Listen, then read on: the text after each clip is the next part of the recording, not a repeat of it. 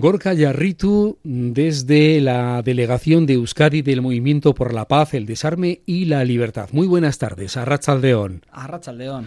Y también saludamos a Inma Pérez Oñate, orientadora laboral de este movimiento por la paz, el desarme y la libertad. Inma, muy buenas tardes. Arrachaldeón. Arrachaldeón. En vísperas del Día Internacional de las Personas Refugiadas, mañana 20 de junio. Hoy estáis aquí para hablarnos de este movimiento, de qué tarea estáis haciendo. Bueno, eh, por empezar a poner en, contexto a nivel global, eh, bueno, las personas, eh, la ONU estima que hay más de 30 y 5 millones de personas refugiadas en el mundo. Entonces, explicar que todas estas personas eh, están refugiadas a nivel internacional en distintos países, pero que esto no es algo ajeno a, nuestra realidad en el día a día. Estas personas están siendo acogidas en la localidad de Portugalete, entre tantas otras localidades vascas, y nosotros somos, eh, nuestra entidad eh, es la, que está llevando a cabo la acogida en, en Portugalete. Nosotros llevamos un programa de acogida, está financiado por el Ministerio de Inclusión, Seguridad Social y Migraciones y lo estamos implementando con el apoyo del Ayuntamiento de Portugalete. Eh, y bueno, eh, en Portugalete lo que tenemos son 66 eh, plazas, o sea, un lugar para que 66 personas puedan estar viviendo en recursos propios de, la entidad y luego también seguimos haciendo un acompañamiento más allá de que salgan de nuestros recursos, algunos dentro del programa, en este caso tenemos 18 personas que están viviendo entre Portugalete, Santurchi, eh, Sestao y Baracaldo, y, a esas personas les seguimos dando nuestro acompañamiento. Y luego, bueno, hay otras personas que han pasado por el programa porque llevamos en Portugalete desde 2017. Sí, bueno, pues comentar que, eh, como dice Gorka, pues eh, hay 66 plazas, de las cuales, eh, bueno, Ah. Eh, pues con estas personas se hace un trabajo integral, una, bueno, trabajo, un acompañamiento integral en, distintas, eh, en distintos ámbitos, desde un punto de vista de intervención y acompañamiento social, un eh, también una intervención psicológica, intervención desde el punto de vista del empleo, intervención administrativa. Bueno, son temas que para ello contamos con un equipo multidisciplinar, luego entraremos más de lleno, un poco, si, os, parece, a ver eh, qué se hace desde cada ámbito. Yo aquí estoy en calidad de técnico de empleo, orientadora laboral, y bueno, pues eh, y, la intervención que se hace desde este ámbito es sobre todo un acompañamiento con el objetivo de la inserción laboral. ¿Cómo ha cambiado desde el 2017 al 2023 esta realidad? Estamos viviendo crisis tras crisis these conflictos bélicos en distintas partes del mundo, se incorpora una nueva guerra en estos momentos. Sí, a ver, desde el 2017 nosotros empezamos con el programa de reasentamiento, personas que llegan reasentadas de Siria, más adelante llegan también personas de Yemen. Entonces, efectivamente, hemos estado ahí en las crisis que han ido saliendo. Hay una serie de conflictos que se prolongan en el tiempo, como puede ser el conflicto palestino-israelí, la situación del Sáhara o el conflicto colombiano, que también es un conflicto que se alarga mucho en el tiempo. Entonces, hay una serie de personas de, determinadas nacionalidades que se han mantenido en el tiempo, pero luego hay otras personas, otros perfiles que han ido llegando en función de las crisis que se han ocasionado. Eh, lo dicho, nosotros para cuando empezamos ya empezamos acogiendo a personas de Yemen, eh, rápida, ese mismo año ya estábamos acogiendo a personas de Mali, que es otro, otro conflicto que igual no tiene tanta repercusión, pero que nunca nos han dejado de llegar, personas de Mali. Eh, estábamos allí cuando empezaron a llegar las personas de Venezuela, en el desplazamiento masivo, fue antes de que llegáramos nosotros, entonces en cuanto nosotros llegamos a Portugalete ya teníamos muchas personas de, de Venezuela, pero eh, mientras eh, hacíamos nuestra actividad, mm, pues eh, se dio el problema de Afganistán, todo el mundo lo pudo ver en la tele, pues mientras estábamos viendo en la tele cómo salían los aviones, en tres días esas personas estaban ya en Portugalete. Después de la, de la, crisis de Afganistán, también pudimos ver en la tele esa, esa entrada masiva en Melilla, en Marruecos, pues al de unos meses de que viéramos en la tele cómo llegaban las personas de Marruecos, algunas personas que solicitaban protección internacional estaban en Portugalete. Y ya la última La última gran crisis que ha sido, pues ha sido la guerra en Ucrania y en cosa de un mes desde que entrara, estallara la guerra, pues ya estábamos acogiendo a personas ucranianas en Portugal. ¿Cuáles son los perfiles de estas personas refugiadas? Muchas huyen de, como estáis comentando, de las guerras en sus países, pero hay una tipología de personas refugiadas. A ver, en función del conflicto se ve un perfil u otro. Las personas que llegan de Mali normalmente son hombres que llegan solos con la intención de estabilizarse y luego poder traer a sus familias. En cambio, las personas que llegan de Ucrania es todo lo contrario, son mayoritariamente mujeres con niños. Las personas que llegan de Siria, pues de Siria o de Yemen, pues son familias, normalmente familias numerosas porque son personas reasentadas, lo cual quiere decir que no llegan directamente de sus países, son personas que han huido, han huido de sus países, han sido acogidas previamente en Turquía, Jordania o en Líbano. España ha tramitado su solicitud de protección internacional estando en estos países y cuando ya se les ha concedido el estatuto de refugiado, entonces han llegado y llegan a todas las provincias de España, entre ellas a Portugalete. Este movimiento hace su tarea, eh, estas dinámicas que habéis comentado con distintos recursos también. Como comentaba mi compañera, somos un un equipo eh, interdisciplinar, trabajamos complementariamente. Eh, está el equipo de atención psicológica, no olvidemos que son personas que vienen huyendo de una persecución o de un conflicto, entonces, quien más y quien menos va a necesitar ese acompañamiento psicológico. Eh, tenemos el equipo de intervención social, que es quien hace la primera acogida cuando llegan y quien va haciendo pues los trámites básicos que todos nosotros tenemos que hicieron nuestros padres, pues que con estas familias hay que ir haciéndolo. Empadronarle, eh, llevarle al hospital, que se les asigne un, médico, matricular a los menores, todo eso, todo ese y luego un acompañamiento de seguido con todas las distintas problemáticas o situaciones que van surgiendo, se van llevando desde el equipo de, eh, intervención. Hay un equipo administrativo porque también repartimos una serie de ayudas y esas ayudas hay que justificarlas. Entonces, ese equipo también está en el día a día con, con estas personas. Y luego eh, está el equipo jurídico, porque hay personas, como estas personas resentadas, que ya vienen con el estatuto de refugiado concedido, pero hay otras personas que llegan huyendo y en España solicitan protección internacional. A veces lo solicitan en el aeropuerto, a veces lo solicitan en las comisarías, por ejemplo, la comisaría de de Bilbao, ¿Qué puede pasar? Que hay personas pues, que tienen más capacidad para explicar lo que les ha pasado y hay otras personas que no tienen esa capacidad o en el momento o porque vienen huyendo igual de la policía de su país no han sabido expresarse adecuadamente en la comisaría. Entonces, el equipo jurídico lo que hace es ayudarles a eh, explicar bien por qué están huyendo y si tienen pruebas, ayudarles a aportar esas pruebas. Y luego, teniendo en cuenta que el fin último de nuestro trabajo es la integración, la inclusión dentro de la sociedad, uno de, los principales objetivos es la inserción laboral y ahí es donde eh, mi compañera Ima, con, también su compañera Maya, ayudan bueno, ella lo explica más. Sí, eh, el equipo formado por dos orientadoras laborales, Amaya y yo, Inma. Y bueno, pues nosotros, eh, cuando hablabas de perfiles, más allá de los perfiles en función de mm. la procedencia, nosotras eh, sin ánimo de simplificar, porque bueno, pues la complejidad de las personas siempre está presente.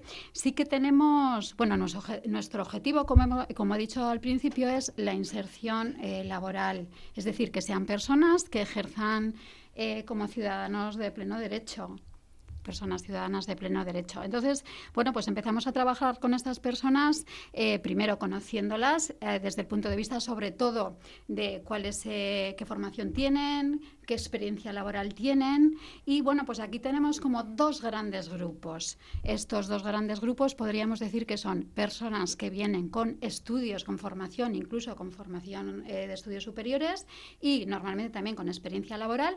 Y luego otras personas que no, que, que sí que tiene que ver con la procedencia también. ¿eh?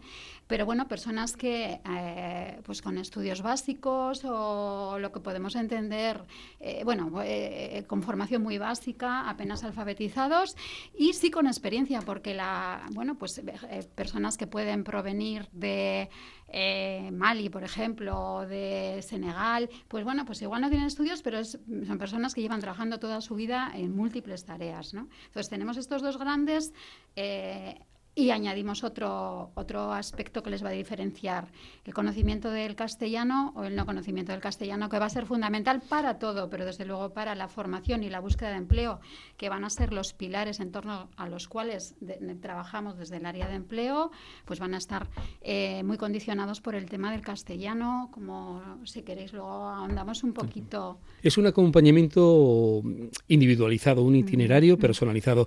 ¿Qué dinámica se sigue como técnica de empleo una vez que llegan? Pues mira, tenemos desde el punto de vista formal, por decir así, en cuanto podemos, eh, se, les, se les da de alta en la ANVIDE, en el Servicio Vasco de Empleo. Eh, normalmente, bueno, pueden venir teniendo ya el permiso de trabajo o que les falten unos meses para poder tener el permiso de trabajo, pero en cualquier caso en la ANVIDE se les puede inscribir eh, como demandantes de empleo o como demandantes de otros servicios. Fundamental, bueno, pues para que se vayan, eh, para que vayan conociendo las estructuras de nuestra comunidad y porque va a ser una clave la formación, el acceso a los cursos de la ANVIDE. Y entonces, hoy por hoy y por suerte, eh, cualquier persona puede acceder a los cursos de la ANVIDE, tenga o no tenga permiso de trabajo. Entonces, esto hacemos una alta inicial en la ANVIDE, para lo cual hacemos un acompañamiento y bueno, y el, o sea, el estar de alta en la ANVIDE, el estar con la demanda de la ANVIDE actualizada, o sea, esa parte la trabajamos mucho, el que sean autónomos en el conocimiento y en el manejo de lo que supone eh, conocer este, este sistema de empleo vasco, que es bastante completo, sobre todo en lo que tiene que ver con formación, pues es, clave para nosotras. Mm. Y luego, bueno, eso desde el punto de vista de que... También hay que hablar, eh, cuando hablamos del AMBIDE, de los centros colaboradores del AMBIDE, que son eh, complementan el trabajo desde el AMBIDE. Entonces, desde luego que eh, mientras están con nosotras, que se manejen y conozcan todo este entramado para que luego puedan funcionar cuando salgan de nuestro programa con conocimiento. ¿Son procesos largos? Dependerá. Depende, depende. sí. Bueno, lo que son, a ver, la parte más administrativa no es larga, no es larga, ¿eh? pero luego el acompañamiento que se hace en cuanto a eh, mm, nosotras les orientamos de cara a la formación, que va a ser fundamental, bueno, pues que en base a la oferta formativa del AMBIDE, pues qué cursos pueden ser los más adecuados para ellos en función de su bagaje personal, de su, de su formación de partida, de su experiencia, bueno, pues tratar de encajar encajar en el buen sentido, ¿eh? Eh, de rentabilizar esto que ya traen ellos, porque son personas que no nacen cuando llegan aquí, sino que tienen su propio bagaje profesional y formativo, bueno, pues buscar el curso más adecuado y, normalmente tenemos la suerte de que suelen encontrar un, curso o más de un curso en los que encajan y ya inician el proceso, el proceso de mejora de la empleabilidad, que va a ser lo que les va a dar más posibilidades luego de encontrar trabajo. Sí que es cierto que los tiempos difieren mucho de, los perfiles de cada persona y de la procedencia de cada persona. No es lo mismo una persona que llega de un país latinoamericano, que ya tiene el castellano y que ya puede directamente ir a hacer cursos eh, de la ANVIDE eh, sin que eso suponga ningún problema, que personas que vienen de, de, países que no son hispanohablantes, pero que sí dominan el alfabeto, pues personas de origen africano que puedan, que puedan dominar el francés, pero luego hay personas que llegan de países, China, de, de Siria, de Yemen, que tienen un alfabeto distinto. Entonces hay que partir de la alfabetización, que cuando he dicho los, los, servicios me he saltado el primero, que es precisamente el servicio de aprendizaje del idioma. El servicio de aprendizaje del idioma que lo, que lo damos desde nuestra propia, oficina está dividido por niveles y el primer nivel es el de alfabetización, precisamente. Entonces ahí los tiempos obviamente, eh, pues, pues a veces no llegan. O sea, e, estas personas que llegan de, un conocimiento cero se les queda corto. Y aparte del idioma, hay otras situaciones, ¿no? Eh, hay personas que pues pueden venir psicológicamente más afectadas que otras o personas que ya han pasado por otros países y, tienen un bueno pues cierto hastío de estar siendo de estar trasladándose de un país a otro. Entonces eso también afecta mucho. O personas incluso que igual bien llegan muy preparadas y que no han podido convalidar sus estudios no no pueden trabajar en, lo que trabajaban y ahí se da un bueno a veces le llamamos eh, un, duelo de estatus o una situación que les bloquea les, les deja en una situación de bloqueo, a pesar incluso de que hablen castellano, ¿eh? les deja una situación de bloqueo que les, que les impide avanzar y eso hace que se alargue más el proceso. Sí, yo quería, eh, bueno, mm, eh, apostillar un poco el tema del castellano, mm. que, que, es, muy, es fundamental para el itinerario que se pueda trazar con ellos y el que puedan seguir, pues bueno, pues es fundamental si son personas que no conocen el idioma y encima tampoco el alfabeto, para poder hacer estos cursos de los que hablamos, que son muy importantes para la mejora de su empleabilidad, pues claro, necesitan un mínimo tiempo, un mínimo tiempo de que nosotros también somos muy optimistas a veces, depende de las personas, ¿eh? pero que menos que tres meses para ir aprendiendo un idioma.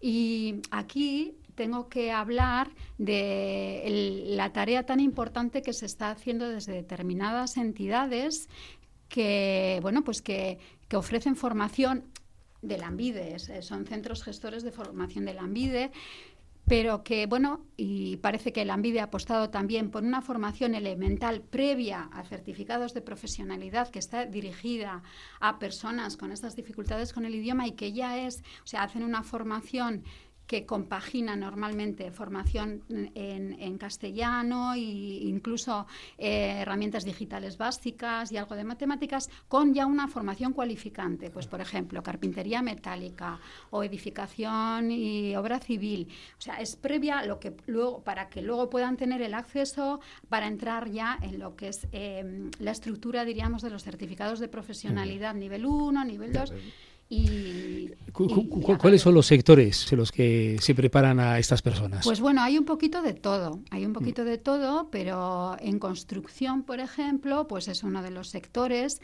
eh, donde las entidades que trabajan. que quería poner ejemplos, pero me da un poco miedo ¿no? dejar fuera a tantas entidades. Contáis con entidades y también con empresas colaboradoras. Sí, sí, sí, Ese aspecto fundamental también. Sí, sí, sí. Y, bueno, y que están, eh, además son entidades muy implicadas eh, con los procesos de estas personas, porque estamos hablando no solo de dar una formación, de te enseño a hacer eh, carpintería metálica, no, no, son, son muy conocedores de, eh, en qué situación se encuentran estas personas, de cuáles son sus procesos y trabajan también muy integralmente con ellos.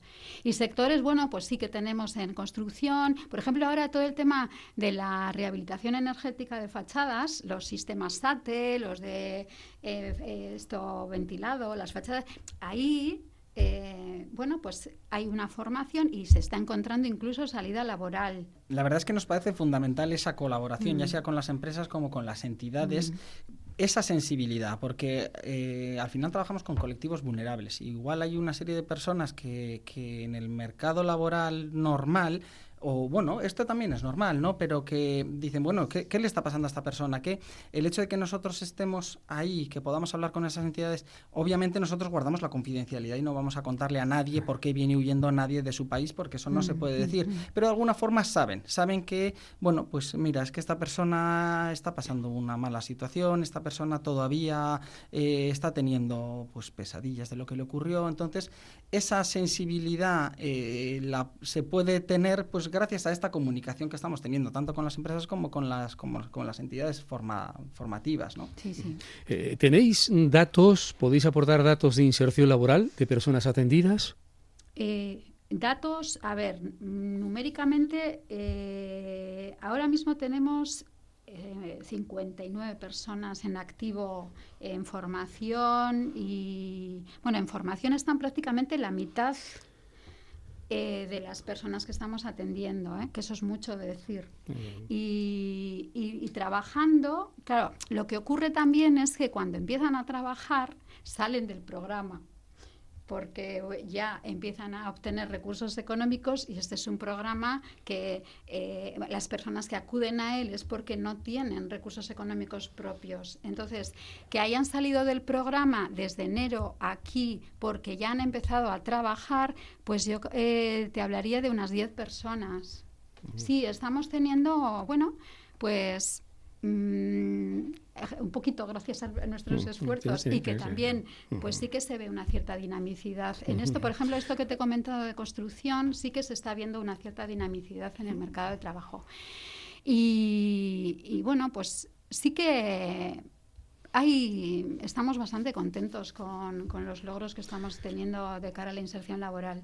Sí, aclarar que 10 son las personas que han salido del programa porque han encontrado un trabajo que les ha dado ingresos suficientes para poder hacer su vida de forma autónoma. Hay familias en las que uno de los miembros ha encontrado un empleo y el empleo no le da un ingreso suficiente y no ha podido salir del programa. Eh, entonces, bueno, hay que tener, y también hay que tener en cuenta que de las plazas que tenemos, una cuarta parte son menores. Entonces, yo creo que la cifra de 10, aunque a simple vista pueda parecer una, una cifra un poco baja, en un periodo de seis meses, en un, en un colectivo como el que tenemos, en el que no todo el mundo domina el castellano, que hay menores y que hay familias, y que estamos hablando de tener ingresos suficientes para alquilar su propia vivienda en el Gran Bilbao, creo que podemos estar contentos con esa cifra.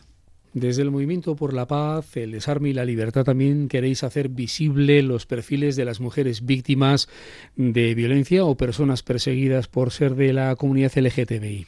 Así es. A veces pensamos en personas refugiadas y nos viene directamente la idea de una guerra y de personas huyendo en masa de una guerra, pero no siempre es por eso por lo que huyen de, de sus países. Hay países donde a simple vista pues no hay un, un conflicto, eh, sin embargo, pues no hay ciertos colectivos, como puede ser el colectivo la comunidad LGTBI, que está siendo perseguida, ya sea por los propios gobiernos, porque hay países donde esta es un crimen ser, homosexual o ser, ser de, la comunidad, o mm, eh, es un crimen, a veces hasta, hasta con pena de muerte. Hay países donde el país no lo condena, las autoridades no lo condenan, pero socialmente son perseguidos y las autoridades no dan protección, porque la figura del refugiado es, si me permites eh, más o menos leer un poco la, definición, son personas que están huyendo de su país porque tienen fundados temores de ser perseguidos por cuestiones de raza, religión, nacionalidad, opiniones políticas o pertenencia a un determinado grupo social